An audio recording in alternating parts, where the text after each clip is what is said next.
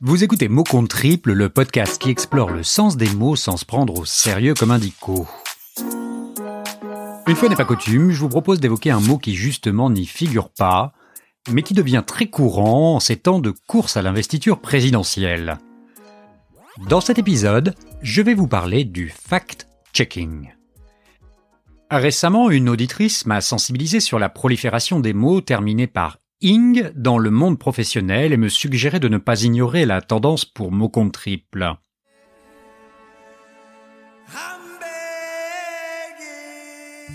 Ayant moi-même frayé dans l'univers du consulting où l'on pratique couramment le briefing, le brainstorming en coworking, le reporting et bien entendu le bullshitting, j'ai jugé sa remarque plutôt pertinente. Et puis c'est une règle absolue quand on fait du podcasting, il faut toujours écouter les retours de son audience. J'ai donc considéré utile de me pencher sur le fact-checking dont on nous rabâche les oreilles ces derniers temps.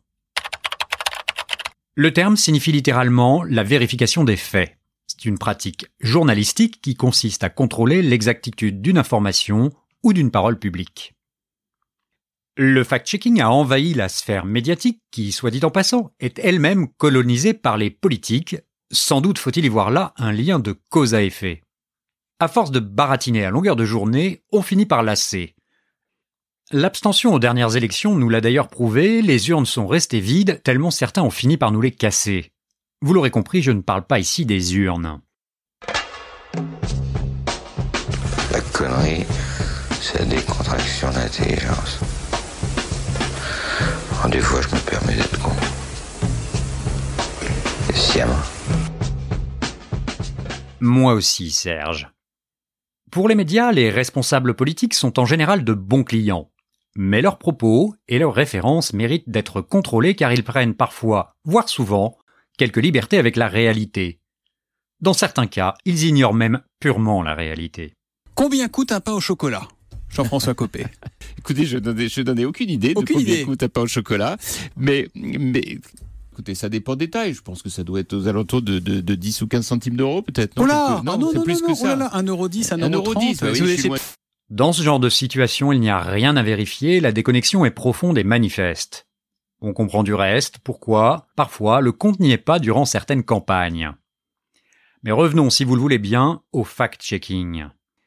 La pratique n'est pas nouvelle, c'est le magazine américain Time qui commença à utiliser les fast-checkers dans les années 20, pas les nôtres, celles du siècle dernier.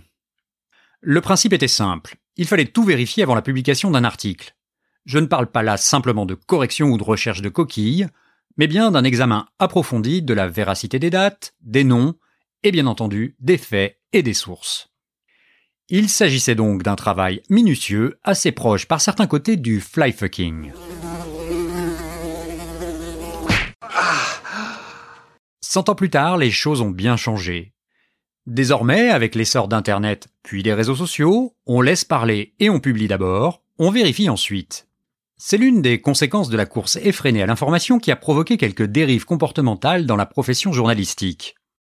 Écoutons Michel Onfray donner une explication lors d'une interview sur Paris Première. Chacun, chacun son travail. euh, Les journalistes fonctionnent à l'émotion, pas à l'intelligence. euh, Les journaux Ça fonctionnent. dépend qui.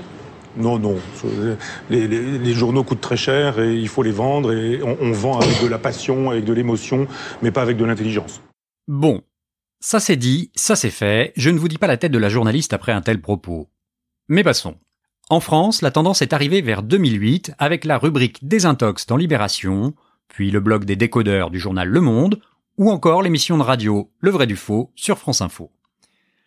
Petit à petit, le fact-checking a pris une nouvelle dimension avec la création des chaînes d'infos en continu.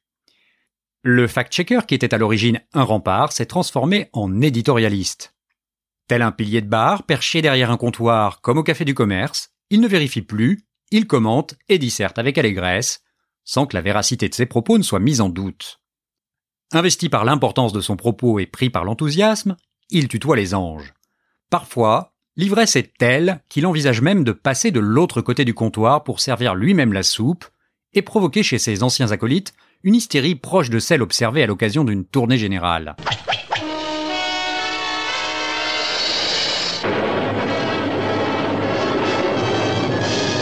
Un cavalier qui surgit hors de la nuit.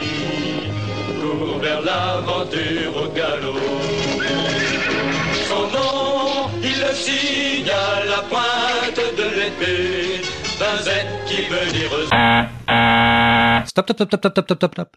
Personne ne sait ce que Z veut dire exactement. Mais force est de constater que tout le monde y croit, ou presque.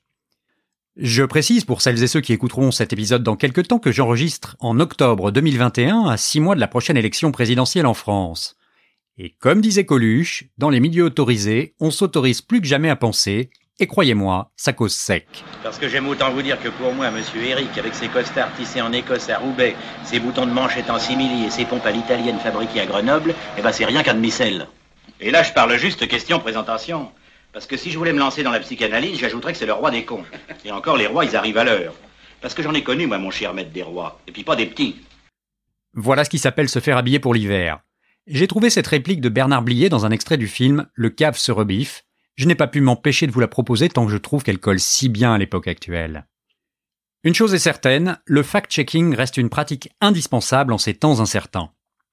Est-ce le dernier rempart dans une démocratie menacée par le complotisme ou les affirmations sans fond proférées par des tartarins venus de Tarascon ou d'ailleurs?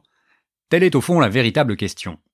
Je n'ai bien entendu pas la réponse, mais je vous invite à rester vigilant, car si tel est le cas, une autre question mérite alors également d'être soulevée. Qui va checker les fact-checkers? Ouais, c'est pas faux. Bah oui, c'est vrai. Enfin sûrement. Alors fact-checkons sans oublier cette citation de Joseph Kessel, le cuir des meilleurs boucliers n'arrête pas les griffes du lion. Voilà, c'est tout pour aujourd'hui. J'espère que cet épisode vous invitera à écouter plus de podcasts plutôt qu'à essayer de savoir qui dit vrai et qui dit faux sur les chaînes d'infos. D'ailleurs, si vous voulez faire de nouvelles découvertes en matière de podcast, n'hésitez pas à vous inscrire à la newsletter de Podcast Zap dont le lien figure dans la description de l'épisode.